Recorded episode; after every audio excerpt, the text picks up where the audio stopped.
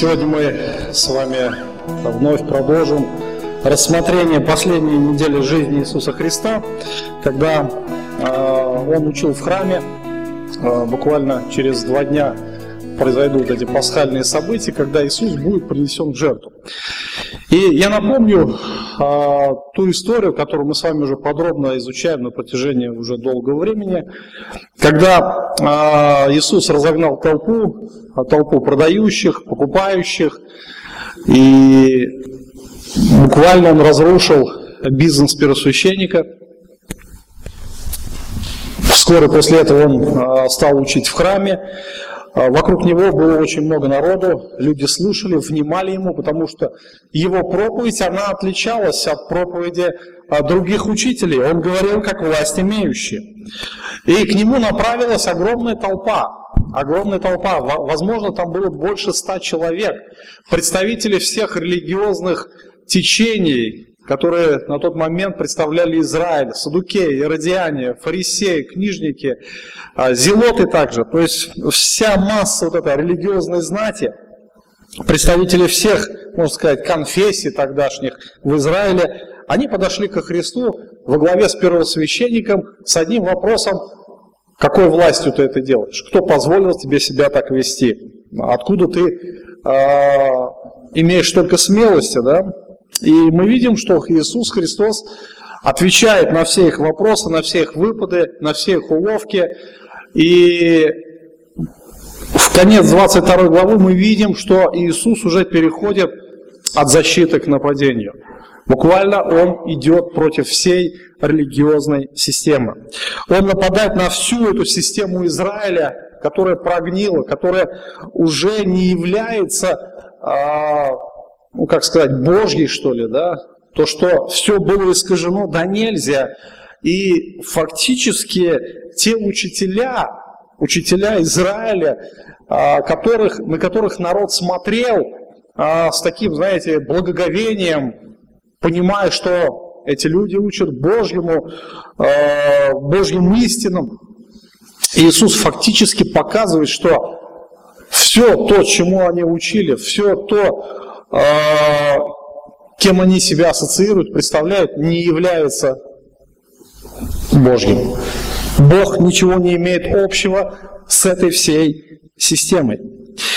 И 23 глава, а, наверное, она является самой такой жесткой главой, местом каким, а, где Иисус буквально рвет на части всю эту религиозную систему. А, в книжников фарисеев именно они представляли, а, именно они были представителями а, как раз вот этого религиозного течения, на которых народ смотрел, смотрел и понимал, что они как раз являются Божьими представителями. Их надо слушать, им надо внимать.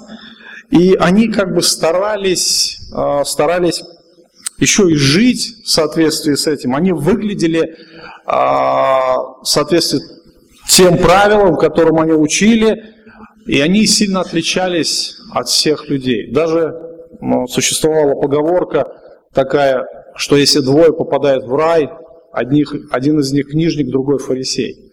То есть у людей было очень высокое представление об этих людях.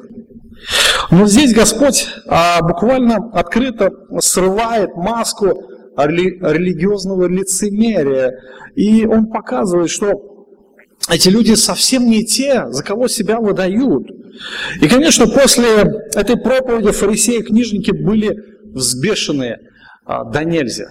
То есть вот именно после этой проповеди фактически у всех возникло это такое жгучее желание уничтожить Христа.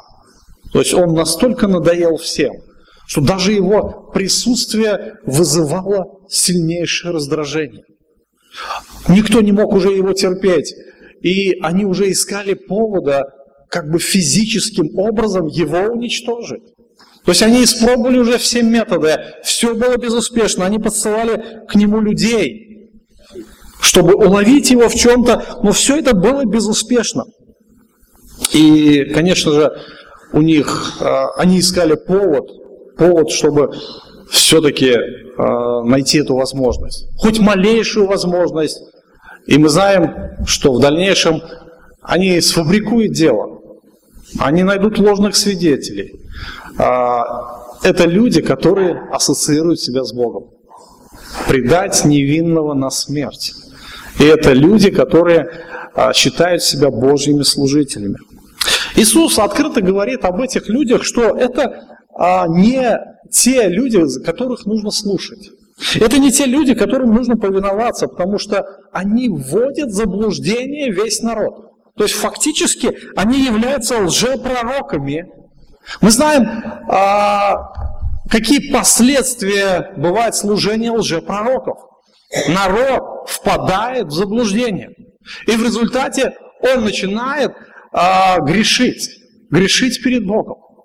И мы знаем историю, историю Ветхого Завета, когда были лжепророки в народе, когда они вводили в народ заблуждение, и после этого следовало божественное правосудие. Бог наказывал народ. И в соответствии с заветом, с заветом а Бог поэтапно наказывал народ. То есть народ испытывал а, все последствия того проклятия непослушания. Они испытали на себе неурожай, они испытали на себе действие различных болезней, эпидемий, они испытали на себе действие а, нашествия врагов, которые опустошали их, которые порабощали их, ходили в плен, грабили их. Они все это испытали на себе кульминацией, кульминацией э, непослушания, так сказать, или последствием непослушания стало вавилонское пленение. 400 586 год до Рождества Христова Навуходоносор осадил Иерусалим, а, три года держал его в осаде, а, был страшный голод. Мы читаем в плаче Иеремии, что матери варили своих детей от голода, от безвыходности, чтобы хоть как-то выжить. И это было последствие, последствие их неповиновения. И в те, в те дни Иеремия писал, 4 глава книги Плач Иеремии с 11 стиха. «Совершил Господь гнев свой, излил ярость гнева своего, зажег на Сионе огонь, который пожрал основание его. Не верили цари земли и все живущие во вселенной, чтобы враг и неприятель вошел во врата Иерусалима. Все это за грехи лжепророков его и за беззаконие священников его, которые среди него проливали кровь праведников. Последняя фраза, она шокирующая. Фактически виновники всего происходящего ужаса, который в тот момент царил в Израиле, были лжепророки и священники. То есть фактически это люди, которые управляли народом, которые несли народом Божье Слово. И Бог их называет лжепророками. То есть они не доносили волю Бога до сознания людей. В результате народ Божий развратился. В результате народ Божий был наказан. Священники и лжепророки ввели народ в заблуждение, и мы видим последствия. Когда Иисус говорил слова о фарисеев и книжников, Он также видел в этих людях лжепророков. Именно из-за грехов этих людей впоследствии народ будет терпеть те же самые унижения. Он будет нести на себе то же самое проклятие. И когда распнутся на Божьего, этот грех, этот грех, а, он будет надолго запечатлен на народе Израиля. Этот грех приведет к тому, что фактически на долгое время народ а, израильский будет находиться а, вне территории да, своей земли. 19 веков они будут как странники пришельцы по всему миру. Благодаря грехам этих людей народ будет ведет заблуждение. Благодаря грехам этих людей распнут Сына Божьего и в результате тоже в 70-м году Тит Веспасиан окружит Иерусалим, и тоже будет осада трехлетняя, тоже будет голод, все, все повторится. Как в 586 году, так и в 70 году все повторяется. И после этого, конечно же, последствия будут намного тяжелее. Намного тяжелее. Иисус нападает на эту религиозную систему. То есть он обращается, а в конце 22 главы мы видим, он обращается с вопросом к фарисеям и спрашивает их о власти Сына Божьего. И как бы он утверждает свою власть, и начиная с 23 главы он а, уже а, обращается со всей властью, со всей царской властью. И он буквально срывает маску лицемерия а, с религиозных вождей Израиля. И в самом начале, то есть как после того, как он обращал, обратился к фарисеям вопросом о власти, о том, а, как они понимают 109-й псалом, он потом поворачивается к народу и к ученикам. И 23 глава, она разделена на две части. То есть в первой части Иисус обращается а, к ученикам и к народу, показывая, каков должен быть истинный последователь Христа, истинный служитель Христа. И потом он обращает свой взор уже конкретно на фарисеев, на книжников и произносит это, я бы сказал, легендарное «горе вам». Восьмикратное «горе вам», книжники и фарисеи. «Горе вам». То есть фактически эти слова несут в себе Божье проклятие и осуждение. Итак, а, каким должен быть служитель Божий? То есть а, во свете, во свете праведности книжников фарисеев а, Бог, вернее Христос открывает Божий взгляд на праведность. Божий взгляд на хождение истинных Божьих последователей. И в первых 12 стихах как раз Иисус объясняет, какой должен быть Божий последователь во свете праведности книжников и фарисеев. Мы уже с вами э, читали, да, размышляли над Нагорной проповедью. Нагорная проповедь, которая была э, произнесена Христом уже в самом начале еще служения своего. Тогда не было такой жесткой оппозиции э, со стороны религиозного духовенства. Но тогда Христос тоже показывал суть этой праведности, человеческой праведности. Книжники и фарисеи, они символизировали в себе эталон человеческой праведности, то есть та праведность, которую может достичь человек своими силами. И это был, был высший, так сказать, эталон. Но Иисус сказал, что если ваша праведность не произойдет праведности книжников и фарисеев, то вы не войдете в Царство Небесное. Когда люди смотрели на книжников фарисеев, они видели объект для подражания. И тут Иисус говорит, что этой праведности даже недостаточно, чтобы в царство войти. И, конечно, это был для многих шок. Люди не могли понять, а как же так? Как же так? А тогда вообще невозможно войти. Наверное, да. Человеческими силами невозможно. И как раз на этом и строится Божье учение, что человеческие усилия напрасны для того, чтобы угождать Богу. Когда Иисус обращается в 23 главе уже а, в адрес книжников фарисеев, он а, как бы показывает то же самое. Он объясняет это уже а, с такой более жесткой позиции, более критично подходит. И, в принципе, Нагорную проповедь, если взять и 23 главу, она во многих местах пересекается. Иисус говорит об одном и том же, Он упоминает те же иногда фразы. Давайте обратимся в первым 12 стихам. А, Тогда Иисус начал говорить народу и к ученикам своим. И сказал, на Моисеевом седалище сели книжники и фарисеи. Итак, все, что они велят вам соблюдать, соблюдайте и делайте. По делам же их не поступайте, ибо они говорят и не делают. Связывают бремена тяжелые, неудобоносимые, возлагают на плечи людям, а сами не хотят и перстом двинуть их. Все же дела свои делают с тем, чтобы видели их люди.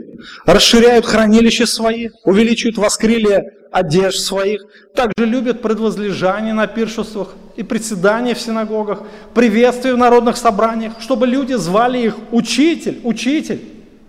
А вы не называйтесь учителями, ибо один у вас учитель Христос, все же вы братья. И отцом себя не называйте никого на земле, ибо один у вас Отец, который на небесах. И не называйтесь наставниками, ибо один у вас наставник Христос. Больше из вас да будет вам слуга. Ибо кто возвышает себя, тот унижен будет, а кто унижает себя, тот возвысится. Посмотрите, 12 а, стихов. А, это а, обращение Христа к своим последователям. Он поворачивается от фарисеев. Фарисеи находились рядом. То есть вся вот эта религиозная элита, она находилась рядом в зоне, так сказать, слышимости. Они прекрасно слышали Иисуса. И он обращается к ученикам и к народу. И фактически он говорит, если вы хотите стать Божьими последователями, то что вы должны? То есть, во-первых, а, то есть вот ключевая идея, что у вас должна быть правильная мотивация. То есть фактически ваше внутреннее побуждение, они должны соответствовать божественным критериям. И здесь мы видим, что, во-первых, последователь Божий удаляется от лицемерия. То есть то лицемерие, которым жили книжники и фарисеи. То есть он берет их праведность, он обнажает их лицемерие, он говорит, так не поступайте.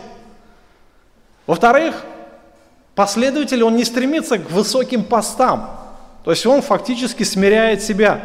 И также последователь готов э, к смиренному служению. Сегодня мы с вами рассмотрим только первый пункт. То есть что значит удаляться от лицемерия? Чтобы удаляться от лицемерия, нужно знать, что такое лицемерие, да? Ну, логически. То есть удаляться от того, не зная от чего, то есть это глупо. Поэтому Иисус объясняет сущность лицемерие. И он берет, опять же, а, берет за основание лицемерие книжников и фарисеев. И говорит, так не поступайте, так не поступайте. И если нам Бог позволит, в следующий раз а, мы будем разбирать уже остальные два а, пункта, именно то, что когда истинный последователь, он смиряет себя. То есть он не стремится к тому, чтобы а, возвыситься, привлечь себе внимание, занять какое-то положение, какую-то должность, пост. И также он смиряет себя, смиряет себя в служении, он готов жертвовать то, э, на что не готовы идти книжники и фарисеи. Итак, мы сегодня рассмотрим первый пункт. Иисус начал говорить народу, ученикам и сказал, на Моисеевом седалище сели книжники и фарисеи. Моисеево седалище – а, мы видим, что Иисус Христос обращается народу именно в тот же момент. Обратите внимание на первое слово «тогда». Когда тогда? Вот именно в тот момент, когда он обращался а, к фарисеям, конец 22 главы. То есть все то, что происходило до этого, имеет свое продолжение уже в 23 главе. То есть не было никакого временного промежутка. И Господь а, показывает, что тогда было очень много фарисеев. Фарисеи, они а, слушали Христа, они находились рядом в зоне слышимости. И кто такие фарисеи? Мы уже с вами неоднократно а, упоминали об этой группе людей. То есть это, можно сказать, была религиозная элита. Это не были, так сказать, выходцы из каких-то таких высоких рангов, чинов, это были простолюдины. И начала фарисеев, оно было взято а, еще в период после пленения, когда Израиль вернулся, из возвращенных а, евреев стала выделяться группа, которая ревновала о законе Божьем. То есть начало было хорошее. Но со временем все это превратилось в форму. Дух был, можно сказать, угашен. И фарисеи стали представлять из себя, так сказать, религиозную элиту, которая соблюдала какую-то форму. А, Уильям Баркли, один из толкователей Священного Писания, он посвятил очень много а, лет библейским исследованиям, а, в Палестине сообщает, что в Талмуде говорится, а, Талмуд, знаете, что такое? Это толкование раввинов Священного Писания. И там в Талмуде говорится о семи группах фарисеев – то есть сами фарисеи еще делились на несколько групп. То есть первая группа а, Баркли называет плечевые фарисеи, потому что они имели обыкновение демонстрировать отчеты о добрых делах на плечах, чтобы другие люди это видели и восхищались. И когда они молились, а, они в знак смирения посыпали а, голову пеплом, а, показывая тем самым свою набожность. Вторая группа. Из-за потрясающей способности придумывать духовные причины для того, чтобы не делать что-то хорошее, Баркли называет их «подожди немного». Главным их оружием в арсенале было, были благочестивые оправдания, что они не сделали это, потому что у них была на это какая-то причина. Третья группа а, – носители синяков и кровоподтеков. Для того, чтобы избежать похотливого взгляда на женщин, а, эта группа а, фарисеев, они закрывали глаза, они шли с закрытыми глазами, и они постоянно что-то ударялись. Ударялись там о дерево, о угол дома или еще о что-то. И в результате этого а, возникали какие-то синяки на лице и кровоподтеки. И уровень а, своей набожности они оценивали как раз количеством а, этих синяков и кровоподтеков. Ну, мы можем сказать смешно, но в принципе это было нормальное явление в той среде. Да? Это было норм... они... Народ воспринимал это даже, может быть, с каким-то восхищением. Четвертая группа принадлежала к спотыкающимся горбунам так их называют, э, чтобы показать свое мнимое смирение, они ходили, согнув спины и шаркая ногами, то есть не поднимая ног от земли, в результате чего спотыкались и падали. А, пятая группа а, всегда доискивающие. Они получили такое название, потому что дотошно вели учет своим добрым делам, и чтобы определить, какую награду назначил им Бог. Шестая группа – боящиеся фарисеи – все, что они делали, они делали это из-за страха ада. Они с ужасом э, думали об аде. И последняя, седьмая группа, Баркли называет богобоязненные. То есть, э, которые действительно верили в Господа, жили Господом. К таким э, людям принадлежал Никодим, возможно, вот. возможно, были еще другие люди. Вот. Итак, Иисус обращается к народу и ученикам, показывает истинного последователя Божьего. И он на этом фоне, как раз мы видим, а, рисует лицемерного а, религиозного последователя, который а, и сам заблуждается, и в заблуждение вводит народ. И он говорит, на Моисеевом седалище сели книжники и фарисеи. Итак, все, что они велят вам соблюдать, соблюдайте делайте. Но по делам их не поступайте, ибо они говорят и не делают связывают бремена тяжелые, неудобоносимые, возлагают на плечи людям, сами не хотят и перстом двинуть. Все же дела они делают с тем, чтобы видели их люди. Расширяют хранилища свои, увеличивают воскрели одежд своих, также любят предвозлежание на пиршествах, приседания в синагогах, приветствия в уличных а, народных собраниях, чтобы люди звали их учитель, учитель. Обратите внимание на то, что а, Иисус начинает а, вот это вот э, обращение к своим ученикам, он говорит, что на Моисеевом седалище. Что такое Моисеево седалище? А, Моисеево седалище а, от греческого а, термина или слова катедра, или от этого слова произошло слово кафедра. Ну, кафедра, знаете, что такое? Вот кафедра, да? Правильно? Но это не кафедра, это, это всего лишь сооружение. Кафедра, оно имеет такой смысл в том, что это место, где авторитетное лицо от Бога произносит волю Божью. Ну, буквально. То есть он провозглашает волю Божью. Проповедники тоже сегодня говорят с кафедры. То есть это место, место, откуда провозглашается Слово Божье. И Моисей, это был, наверное, самый авторитетный пророк в Израиле во все времена. Даже сегодня он почитаем, очень почитаем, как самый высший пророк. И Моисей учил, учил народ, потому что а, Бог дал ему закон, и он передал его народу, и он толковал этот закон – все, что он не понимал, он опять же спрашивал у Бога, Бог ему объяснял, и он опять это передавал людям. То есть фактически то, а, положение, не обязательно это есть какое-то физическое место, а именно положение человека, который он занимает какой-то авторитетный пост. И это положение дает ему власть учить, власть учить народ, учить закону Божьему. И Моисеево седалище – это место, а, откуда идет учение о Боге.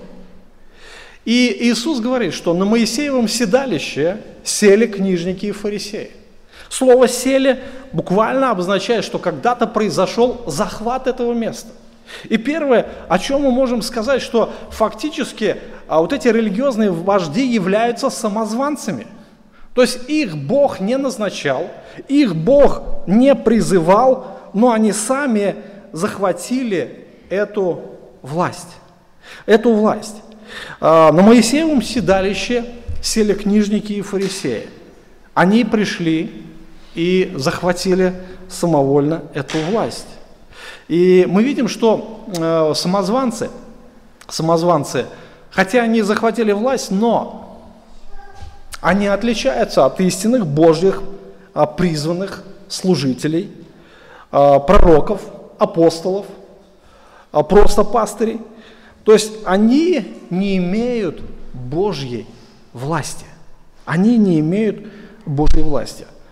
Когда Иисус вышел на служение, сразу Он привлек к себе внимание. Почему? Была одна весомая причина, потому что у него была власть. А власть – это определенная сила. Когда Иисус закончил Нагорную проповедь, Матфея 7 глава, 28 стих, мы читаем, «А народ дивился учению его, ибо он учил их как власть имеющие, а не как книжники и фарисеи. Народ сразу увидел эту разницу. Огромная разница, которая существовала а, в служении книжников и фарисеев и служении Иисуса Христа. Иисус, Он учил как власть имеющий. То есть фактически народ ощущал, ощущал действие Божьей благодати. Народ ощущал действие Слова Божьего. Народ ощущал, а, насколько человек действительно призван от Господа. То есть Божья благодать, она действует через служителя. И когда Иисус говорил, его учение, оно было настолько простым, оно было настолько понятливым, что все, даже дети его, очень хорошо понимали. Очень хорошо понимали его. Но когда учили фарисеи, оно было все настолько запутанным, а учение Божье, оно фактически а, было выхолощено. Уже народ ничего не понимал. Народ понимал одно, надо что-то делать, делать, делать, делать, делать, потому что так учили фарисеи. Если ты что-то не сделаешь, Божье проклятие на тебе. И вот это бремя вины, бремя греха, оно было таким тяжелым, и его невозможно было нести. Иисус показывает, что эти люди захватили власть незаконно. Они представляют себя Божьими посланниками, хотя таковыми не являются на самом деле. И то, чему они учат, не является вовсе Божьим учением. То, чему они учат, вводит народ в заблуждение. И мы помним уже, да, я цитировал плач Иеремии, что результатом станет Божье осуждение всего народа. Народ будет нести последствия служения этих людей. Господь обращается и к церкви, чтобы церковь также бодрствовала, чтобы церковь не пускала на кафедру лжеучителей, которые вводили бы в заблуждение народ. Эти люди не уполномочены Богом, они пришли сами от себя. Мы помним историю, которую рассказал Иисус о злых виноградарях. Помните, да? А, один человек насадил виноградник, нанял людей а, возделывать виноград, и потом, когда нужно уже было собирать плоды, он послал своих слуг, послал своих рабов, ну и а, вот эти виноградари не отдали ему плодов. В результате они некоторых унизили, избили, некоторых убили, ну и в конечном итоге они убили сына виноградаря. То есть они захватили, хотели захватить виноградник И, но фактически это виноградник им не принадлежал. И Господь показывает, что как раз вот этими злыми виноградами и являются книжники и фарисеи. Эти люди резко отличаются от тех, кого Господь действительно избрал на служение. Истинные служители, подобно Тимофею, были призваны, отделены Богом на служение с возложением рук, как подтверждение божественной миссии. И эти люди, они действительно несут Слово Божье. Ложным вождям, наоборот, не достает божественной власти то, что они говорят и делают. И они сами себя назначили служить человеческим идеям и традициям. Поэтому, когда человек приходит, приходит не от Бога, а от себя, от своего имени, то это сразу становится заметно. Вместо Божьего учения он начинает преподавать или учить человеческим каким-то традициям. Он начинает э, делать упор на дела, а не на Божью благодать и на все человекоцентричное. Все, что связано с человеческими силами. И дальше Иисус говорит в том, что они не только являются самозванцами, они не исполняют того, что от них требуется. То есть это сразу становится видно. И лжеучители никогда не делают, что требуют от других. У них всегда найдутся оправдания по тому или иному поводу. И Иисус и говорит, все, что, говорит, они э, говорят, делайте, э, соблюдайте и делайте, по делам же их не поступайте. Ибо они говорят и не делают, то есть то, что они учат, они сами не соблюдают. Фарисеи правильно цитировали закон. И чтобы исполнить закон, им нужна была сила Божьей благодати. Вот как раз Божье учение, оно отличается от человеческого чем? Что человеческими силами его нельзя исполнить. Когда я первый раз прочитал Нагорную проповедь, я еще был неверующим человеком, я посмотрел и увидел, что ну, сам в себе воскликнул, этого исполнить невозможно. И в принципе так оно и есть. Иисус Христос показывает, что человек, э, усилиями человеческой воли невозможно исполнить э, Божье учение. И Господь, Господь э, дает эту силу своим последователям, Иисус как раз а, показал в Нагорной проповеди, что заповеди а, закона касались прежде всего глубин человеческого сердца. Фарисеи же, толкуя закон, опустили его на уровень человеческих сил. И говорили только о внешних сторонах заповедей. Но Иисус говорит ясно о том, что бесчисленные человеческие традиции, многие из которых а, фактически противоречили Божьему закону, были абсолютно бесполезными. И вот как раз э, учение Божье, учение Божье, оно сильно отличается от учения человеческого. Когда человек выходит на кафедру, сразу видно, какой он. И э, Господь специально так сделал, чтобы э, показать человеческую ничтожность. Все мы не способны исполнить закон. Мы уже рождаемся грешниками. Наше сердце греховно, и Иисус говорит, что из сердца человеческого исходят э, всякие похоти, всякие убийства, прелюбодеяния, э, всякий грех, он исходит из сердца. Плотский человек э, никогда не может э, делать что-то доброе, потому что его сердце развращено и а, испорчено. И как бы сильно искренне не хотели религиозные вожди жить по заповедям, это у них никогда не получится. Потому что причина в одном. Нет ресурса. Нет внутренних сил, нет того источника, который бы дал вот эту способность исполнить Божью заповедь. Плотский человек, то есть неверующий человек, он может очень говорить красиво, пафосно говорить, а, может обличать очень так красноречиво, но жить он так не способен. Он может говорить много о любви, но фактически не любить никого. Потому что, опять же, любовь, она исходит от самого Господа. И нужна сверхсила, чтобы любить. Он может часами с кафедры говорить о святости. Надо так, надо эдак, надо туда, надо сюда. Но сам так и не может достичь той святости, о которой проповедует. Э, если посмотреть э, в истории, и опять же, современность, современные религии, секты и культы имеют высокие нравственные нормы. То есть ставят какие-то планки, планки. А, но, но а, если посмотреть на их последователей, фактически не соблюдается а, эти даже нормы. Невозрожденное Богом человеческое сердце является источником разного рода грехов и пороков.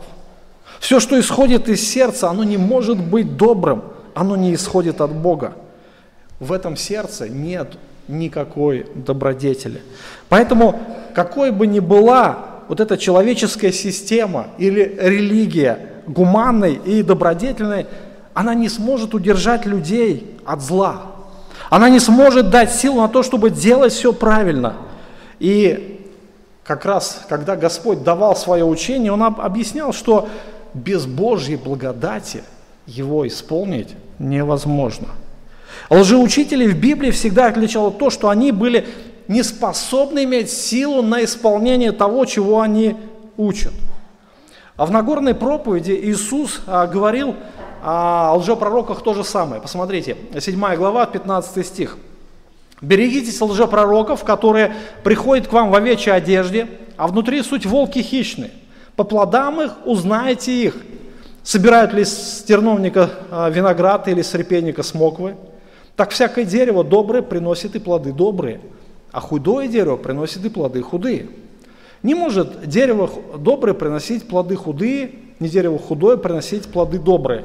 Всякое дерево, не приносящее плода доброго, срубают и бросают в огонь. Итак, по плодам их узнаете их. Все очень просто. Плод – это результат действия природы, да? Иисус это указывает – а, не может а, терновник приносить виноград или репейник смоквы. Почему? Ну, природа такова, да, природа. Так и всякий грешник, рожденный от Адама, он не может творить доброе перед Богом. И результатом, результатом станет то, что он всегда будет делать зло. По плодам их узнаете их. Так говорит Иисус Христос. А человек, лжеучитель, который не несет в себе Божьего учения, он никогда, никогда не будет верен Божьему Слову. Он, а, его будет а, отличать вот эта вот лицемерная жизнь, двойная жизнь. На кафедре он один, в жизни он другой. Иисус говорит, хотите знать человека, несет ли он Божье учение, посмотрите на жизнь. По плодам их узнаете их. Все очень просто, да? Все очень просто. Вот. А, я не говорю о том, что человек не способен падать. Конечно же, и Божьи служители падают. Ну, падение происходит всегда по одной причине. Наверное, потому что не бодрствует. Греховная плоть, она иногда вводит в заблуждение и обманывает. Итак, а, лицемерные вожди являются, во-первых, самозванцами, во-вторых, то, что они э, не исполняют того, что от них требуется, то, что от них требует закон. Дальше. А что отличает а, религиозных вождей, лицемерных вождей? Ну, то, что у них нет сочувствия. У этих а, людей, у этих людей, которые стоят на кафедре, а именно книжники и фарисеи, а, нету должного отношения к людям, а именно нету любви, глубокой, жертвенной любви к людям. А, мы помним послание Коринфянам, апостол Павел в 13 главе говорит много о любви. И он говорит, что любовь – это отличительное качество самого Бога и отличительное качество последователя Бога. Посмотрите, а, любовь, а, Павел говорит, что о любви. Любовь долготерпит, милосердствует, не завидует, любовь не превозносится, не гордится, не бесчинствует, не ищет своего, не раздражается, не мыслит зла, не радуется неправде, сорадуется истине, все покрывает, всему верит, всего надеется, все переносит. А здесь вот как раз проявление любви. Мы видим, что здесь одни глаголы. Любовь в действии. И как она действует? А именно по отношению к окружающим людям. Она долготерпит. Она проявляет милосердие. Она не проявляет зависти, она не гордится, не превозносится, не бесчинствует, буквально не собирает, не ведет список грехов да, и так далее. И она все покрывает. Она всему верит, всего надеется и все переносит. А, невозрожденное сердце, оно не имеет этой любви. Божья любовь именно она э, есть только в последователях Иисуса Христа. Потому что сам Иисус вселяется в сердце каждого человека, кто последовал за Ним, кто поверил Ему. И эта любовь, она начинает себя проявлять вот именно таким вот образом. Иисус рисует картину, когда навьючное животное нагружает столько груза, что оно еле держится Э, на ногах. То есть, посмотрите, э, они связывают бремена тяжелые, неудобно носимые, возлагают на плечи людям, а сами перстом не хотят двинуть их. То есть, представляете, вьючное животное, там осел, мул, ишак, э, лошадь, и на него груз да, какой-то кладут. И кладут столько груза, что бедное животное, оно еле стоит на ногах, вот-вот упадет. И оно передвигается очень медленно, потому что ему очень тяжело идти. А хозяин, владетель этого животного, идет, бьет его кнутом или палкой там, еще кричит на него, что ты так медленно, давай пошевеливайся, гнусное животное и так далее. Иисус сравнивает как раз а, вот этих религиозных вождей а, с этим погонщиком, да, с хозяином этого мула. То есть когда они, захватив власть, религиозную власть, они не то, что не несут Божьего учения, они придумывают разные, а, разные установления, разные уставы, предписания, которые накладывают на людей, которых обязывают людей исполнять. А люди, люди устали. Люди не могут это нести, они постоянно падают. И когда они падают, их обличают, а, дополнительную вину, груз вины накладывают. Люди бедные, они знают, куда себя деть. И фактически смиряются с тем, что они являются чадами ада. Моя участь в аду. И у этих людей нет больше никакой возможности – Никакой возможности больше, никакой надежды на спасение, потому что они живут в этой жесткой религиозной системе. Талмуд – это толкование разных религиозных раввинов, которые э, начали, использование, э, начали использовать наравне со священным писанием. И люди, люди, которые стоят на кафедре, а именно книжники фарисеи, а, они относятся к другим людям как а, к третьесортным, может быть, да, черной массе, которые достойны только проклятия. Когда, помните, в Евангелии от Анна фарисеи там высказывали, народ этот проклят, он невежда в законе, никакого милосердия, никакой жалости и никакой надежды. Иисус, когда вышел на служение, он сразу а, стал отличаться от этой всей религиозной элиты. Почему? Потому что Иисус нес надежду. Он был сама этой надеждой. И Он а, взял на себя это проклятие, Он взял на себя бремя грехов каждого человека, и Он делал доступными небеса для каждого. Абсолютно любого человека Он сделал это доступным, друзья. Религиозная а, вот эта элита Израиля, она закрыла небеса. Иисус упрекал этих вождей говорил, вы сами не входите, но и вы других не пускаете туда, к Богу. Других не пускаете на небеса. Но Иисус был другим. Он нес надежду Он нес спасение, и Он умер за грехи наши. И более того, всем тем, кто последовал за Ним, Он дает благодать. Он дает способность жить той жизнью, которой живет сам. Он сам есть эта жизнь, и Его любовь, Его милосердие, Его сострадание проявляется через истинных последователей, через истинных служителей Христовых. И отличительной чертой истинного верующего всегда будет проявление любви. Апостол Иоанн писал, мы знаем, что мы перешли из смерти в жизнь, потому что любим братьев. Не любящий брата пребывает в смерти. Всякий ненавидящий брата своего есть человек-убийца, а вы знаете, что никакой человек-убийца не имеет жизни вечной в нем пребывающей. Любовь мы познали в том, что Он положил за нас душу свою, и мы должны полагать души за братьев. Книжников фарисеев не интересовала Божья благодать. Прощение, милость, все для них это было чуждо. И они а, не могли вместить Евангелие. Для них оно вообще было шокирующим так, а, известием. Потому что Евангелие устраняло всякую человеческую праведность и заслуги.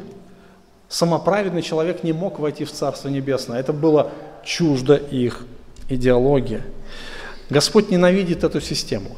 Господь пошел на ней войной, можно сказать. И Он срывает маску, маску лицемерия э, с этих религиозных вождей. И Господь очень жестко высказывается по этому поводу.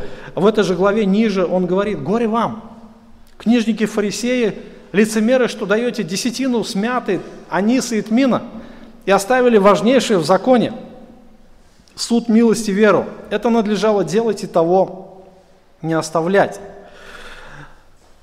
Любая религиозная система не милосердна к окружающим людям. Мы видим, что вот эти книжники и фарисеи, они давали десятину. То есть они уделяли очень много внимания на то, чтобы вот такие, знаете, вот э, ну, приправы есть, мята, тмин анис. А как много вы употребляете аниса? Или тмина? Ну, хозяйки, если что-то делают, добавляют что-то в блюдо, да, но совсем в маленьких размерах, да, потому что много не съешь, и оно не является необходимым для питания. Но фарисеи даже с этих малейших там ну, веществ, там, то, что было у них в хозяйстве, они и это отделяли, десятую часть. Надо это исполнить потому что Господь проклянет, если ты не дашь десятину. Иисус говорит, лицемеры, вы оставили важнейшее в законе. Суд, милость и вера. Вот что важно. Все это несущественно. Вы обращаете внимание на совсем неважные части, которые абсолютно никому не нужны. Но вы оставили самое важное – суд, милость и веру. Это то, что должно проявляться по отношению к ближним. Любовь Божья. Именно то, что справедливое решение, милосердие, снисхождение к погибающим, снисхождение к грешникам. И это главное, это то, что вы оставили. Но истинный служитель, он как раз отличается от э, ложного религиозного последователя тем, что он как раз несет в себе характер самого Христа, потому что в нем есть Божья благодать. Следующее, э, следующий фактор, который Иисус выделяет в жизни религиозных вождей, это то, что они стараются привлечь себе очень много внимания. То есть стараются вокруг себя создать очень много шума. И посмотрите, дальше Иисус говорит, все это делают, э, дела делают с тем, чтобы видели их люди, расширяют хранилища свои, увеличивают воскрылие одежд своих. Э, смотрите, э, много шума, много внимания, чтобы обратили на них внимание люди. В Нагорной проповеди Иисус уделяет этому целую главу, шестая глава этому посвящена. Помните, да? А, Иисус говорит, смотрите, не творите милостыни или буквально праведности вашей перед людьми, с тем, чтобы они видели вас. Иначе не будет вам награда Отца вашего Небесного. Итак, когда творишь милостыню, не труби перед собою, как делают это лицемеры в синагогах на углах улиц, чтобы прославляли их люди. Истинно говорю вам, они уже получают награду свою. Пятый стих. Когда молишься, не будь как лицемеры, которые любят в синагогах на углах улиц, останавливаясь молиться, чтобы показаться пред людьми. 16 стих. Также, когда поститесь, не будьте унылы, как лицемеры, ибо они принимают на себя мрачные лица, чтобы показаться людям постящимися. То есть Иисус очень говорит ясно и прямо, не будьте как лицемеры, не привлекайте себе внимание. И если вы имеете веру в Бога, имейте ее в себе внутри – если вы э, хотите молиться Богу, общаться с Богом, пообщайтесь, закройте дверь, чтобы вас никто не видел. Если вы хотите послужить Богу, послужить Богу, сделайте это, чтобы люди на вас не обратили внимания. То есть в этом суть Божьей праведности. Мы видим, как Иисус служил. Мы видим, а, в каком Он звании пришел, как Он прожил жизнь. До 30 лет о Нем вообще ничего известно не было, друзья. Вообще, после того, как он вышел на служение, мы видим, как народ начал стягиваться к нему. Потому что э, не то, что его личность привлекала, но учение. Учение о Боге. Та надежда, которую нес в себе Иисус, она привлекала всех людей. Господь говорит, чтобы не привлекали все внимание. В отличие от лицемерных религиозных вождей, истинный последователь, он старается вести смиренный, кроткий образ жизни. И религиозные лицемеры в одни Христа делали все для того, чтобы привлечь себе как можно больше внимания.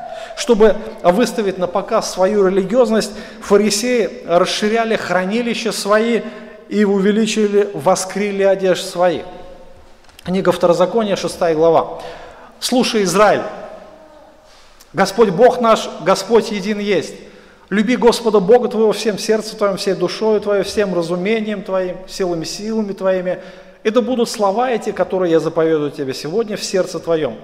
Внушай их детям твоим, говори о них, сидя в доме твоем, идя дорогу, ложась, вставая, навяжи их знак на руку твою, и да будут они повязкой над глазами твоими. Напиши их на косяках дома твоего, на воротах твоих. Бог дал повеление Израилю, чтобы израильтяне помнили, помнили милость Бога. Самое главное, чего достигает Бог в жизни, наверное, каждого верующего, это то, чтобы каждый мог любить Его. Это наибольшее, это самая важная заповедь. Об этом мы много говорили до этого. И дальше мы читаем о том, что Бог говорит, помни об этом, да, Пусть они будут всегда вот эти слова о любви к Господу, призыв любить Господу, заповедь любить Господу, везде и всегда. Пусть это будет как внушение детям, постоянно, чтобы ты говорил об этом. Будут, а, пускай эти слова, когда ты идешь, когда садишься, когда встаешь, пусть это будет везде напоминанием тебе. То есть это буквально Бог говорит о метафорах. Метафоры а, используют. И религиозные фарисеи, они взяли эту заповедь, ну и переложили ее на буквально. Они не любили Бога, но старались исполнить эту заповедь буквально. Они старались а, навязать это знаки на руку, а, над глазами. А, дальше они вкладывали слова этих, а, слова этого закона в косяка дома, на воротах своих писали. В общем, все старались исполнить буквально. И хранилище, которое, о которых говорит Иисус, он говорит, расширяйте хранилище, буквально это слово называется филактерии, или э, евреи называют его тефилин. Филактерии – это маленькие коробочки, сделанные из кожи церемониально чистого животного, которого принесли в жертву. И после того, как а, кожу сняли, его красили в черный цвет, а, шили в нее а, коробочку, делая 12 швов по числу колен сынов Израилевых. И каждый шов символизировал одно колено. И туда, туда помещали копии от манускриптов слов закона. Вот здесь вот слова закона, которые писались на этих, а, помещались в эти филактерии. А, каждую филактерию а, помещали копии, и филактерии, которые а, носили на голове вот эту коробочку, я думаю, что сестра в современном Израиле, знаете, что такое, да, там, не видели? Не носит? Нет, Шапочка, а здесь коробочка, да? Ни разу. Вот я по телевизору, вот стена плача, там многие ходят с этим, нет? От выше... Ну сейчас, может быть, поменялось что-то. Культура тоже меняется. Но суть сама осталась. Вот эта коробочка, она буквально помещается перед глазами. Потом а, есть а, коробочки, которые помещаются также и на руки. На руки туда помещают а, тоже слова а, закона и кусок пергамента, на котором как раз написаны вот эти все слова. Э, в, ортодоксальном иудаизме э, каждый мальчик в возрасте уже 13 э, лет получает набор этих филактерий. И когда происходит молитва, он обязан все это одевать. И дальше мы читаем, что Иисус говорит о том, что увеличивает воскрилие. Что такое воскрилие? А, на краях одежды, опять же, это было взято место из Священного Писания, а, такие кисточки голубого цвета, которые должны напоминать каждому иудею о словах закона, которые должны были упоминать о заповедях. И Господь а, говорит о том, что они увеличивают, они сделают их такими большими, что все на них смотрят и обращают внимание. И от наверное, широты этих филактерий воскрили зависит э, посвящение Богу. И все люди восхищались ими. Э, Господь говорит, этого не нужно делать. Не привлекайте себе внимания. Не нужно, чтобы на вас смотрели люди. Не нужно, чтобы э, люди как-то выделяли вас из этой толпы, из всего сообщества народа Божьего. Не нужно этого делать. И Последнее, о чем мы сегодня будем говорить, упомянем то, что лицемерные религиозные вожди любят, чтобы их возвышали. А, Господь как раз показывает здесь о том, что а, также любят предвозлежание в пиршествах, приседания в синагогах, приветствие в народных собраниях, и чтобы люди звали их учитель, учитель. То есть это то положение а, возвышенности – положение почитания. А, книжники фарисеи любили почетные места на пиршествах. Они соперничали друг с другом за почетное место за столом, а, чтобы, например, вот они куда-то приходят быть в центре внимания. Нужно занять какое-то определенное место. Они очень гордились тем, что занимали эти высокие престижные места. Дух эгоизма. Помните историю, когда к Иисусу подошла мать Иакова и Иоанна. Что она спросила? Скажи, дай, дай обещание, да, Иисус, дай обещание, чтобы мои два сына сели один по правую, другой по левую сторону. Зачем? Но это вот как раз этот дух, вот этот дух выделения, да, чтобы быть возвышенными среди других – и ученики постоянно спорили, опять же, кто из них больше. Постоянно был этот дух соперничества. Постоянно а, каждый старался себя возвысить. Это происходит в церкви. Тоже Павел предупреждал церковь. Ничего не делайте по любопрению или по тщеславию. Любопрение, вот это слово, которое буквально обозначает дух соревновательности – вот, например, взять спорт. Там соревнуются. Какая цель в спорте, ну, в соревнованиях? Чтобы выиграть, да? Чтобы стать первым. Вот, слава, честь, почет, уважение. Никогда, говорит, не делайте в духе соревновательности. Что вы лучше, что вы круче, что у вас плодов больше и так далее. Это глупо. Но лицемерные вожди именно э, к этому и стремятся. То есть это их отличает, что они хотят быть первыми везде. Хотят, чтобы их отличали, хотят, чтобы их возвышали, давали им первые места в синагогах и разного рода совместных мероприятиях. И Господь говорит, этого не надо делать. Вы знаете, что в синагогах и даже в современных церквах обустраивают какие-то возвышенные места, где сидят ну, те, кто руководит служением, те, кто руководит, может быть, общиной или служители какие-то. Ну, я думаю, что вот как раз это и есть противоречие словам Иисуса Христа. Ну, если так вот подходить буквально, что лучше этого не делать. Дальше Иисус говорит, а, добавляет ко всему прочему, что книжники фарисеи любили, чтобы их превозносили люди. Со словами «учитель», «учитель», буквально смотрели им в рот, буквально хватали их каждое слово. И когда э, учителя вот эти появлялись в городе, они обожали, когда им воздавали особый почет. Помните, Иисус, когда въезжал в Иерусалим, это буквально взбесило их. Это так раздражило их. Они не могли этого терпеть и кричали, Иисус, заткни этих детей, заткни этот народ. Все это было так глупо, потому что буквально Иисус уничтожил их религиозный авторитет. Особенно эти люди любили официально уважительное обращение учитель. В те дни оно употреблялось как равносильно слову доктор – то есть мы знаем, что такое доктор, да? Тот, который лечит, тот, кто показывает а, выход из а, какой-то болезни. Учитель подразумевал как раз а, такое вот и это понятие, как лекарь, духовный лекарь, который показывает выход в жизни. В одни Иисуса титул, титул учитель подразумевал такие возвышенные понятия, как высшие, превосходные, самые сведущие, великие и другие – и один раввин настоял на том, чтобы когда он умрет, его похоронили в белых одеждах, потому что он хотел, чтобы мир знал, насколько он достоин войти в присутствие Бога.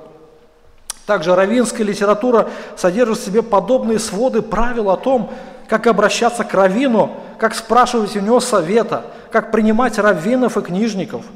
Они пользовались таким уважением, как утверждает Талмуд, человек подвергался большому наказанию, когда противился словам книжников – чем тогда, когда противился словам Писания. Слова книжников были более авторитетные. И Господь говорит, не уподобляйтесь им. То есть фактически мы смотрим на слова Иисуса Христа, обращенные к ученикам, и первое это то, что Иисус говорит, удаляйтесь от лицемерия. Лицемерие – это болезнь, это беда, для последователей Иисуса.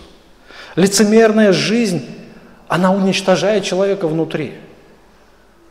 Она уничтожает также и церковь. Она уничтожает других последователей, потому что лицемер становится камнем преткновения для многих людей. Иисус говорит, мое учение, оно несет в себе благодать. Далее мы с вами увидим, а, увидим, что Иисус показывает истинному последователю уже в его мотивации, что должно руководить им. И как образец лицемерия Иисус говорит о книжниках и фарисеях. Мы с вами, а, когда будем изучать 23 главу, очень много будем говорить о них, да? Вот, а, потому что Иисус постоянно говорит, горе вам, горе вам, горе вам, горе вам, восемь раз. Это ужасно. Это ужасно, когда Бог, сам Господь, произносит горе вам. И чтобы мы не уподобились им, Иисус нас предупреждает. Итак, дай нам Господь мудрости, дай нам Господь благодати а, познавать Христа. Его власть, Его любовь, Его жизнь, Его милосердие, Его святость, друзья – его святость. Здесь мы видим, а как раз Иисус показывает, что Он ненавидит. Что Он ненавидит. И мы можем видеть это в своей жизни каждый день, так ведь, да? Когда мы будем здраво во свете Писания оценивать свое хождение перед Ним. И мы можем очень ясно увидеть, что ненавидит Иисус. Пусть сохранит нас всех, да, Господь, от всякого лицемерия. Пусть благословит нас всех Господь иметь искреннее сердце, любящее сердце, возрожденное сердце, новое сердце, сердце, подобное сердцу Иисуса Христа. Ему во всем слава, помолимся. Благодарим Тебя, Отец, за Твою любовь к нам. Мы понимаем, что мы люди несовершенные, мы понимаем, что мы люди, которые способны заблуждаться, падать, которые, э, Господь, не способны нести Твой образ. Благодарим Тебя, что Ты наша жизнь, Ты вселился в нас, и Ты проявляешь свою благодать и любовь через нас. Помоги нам, научи нас действительно жить Тобою. И мы понимаем, что Твое учение невозможно исполнить человеческими силами. И мы понимаем, что без Тебя вообще мы ничего не можем делать. Помоги нам всегда быть зависимыми от Тебя. Осознавать это всем сердцем своим, прибегать к Тебе во всякий миг и жить Тобою, Христос. Потому что Ты есть жизнь, Ты есть свобода, Ты есть любовь, Ты есть наше счастье. Сохрани, Господь, каждого из нас э, уподобиться фарисеям и книжникам. Сохрани нас, Господь, от того, чтобы э, не показывать тот образ, который Ты показал, да, тот, который образ Ты ненавидишь. Пусть мы будем свободны от этого, чтобы через нашу жизнь действительно лилась истина, чтобы Твоя благодать, она изливалась еще на многих и многих душ чтобы еще многие-многие познали Тебя. Будь Ты прославлен, потому что Ты достоин, только Ты достоин всей славы наш, Бог наш Спаситель, Отец, Сын и Святой Дух.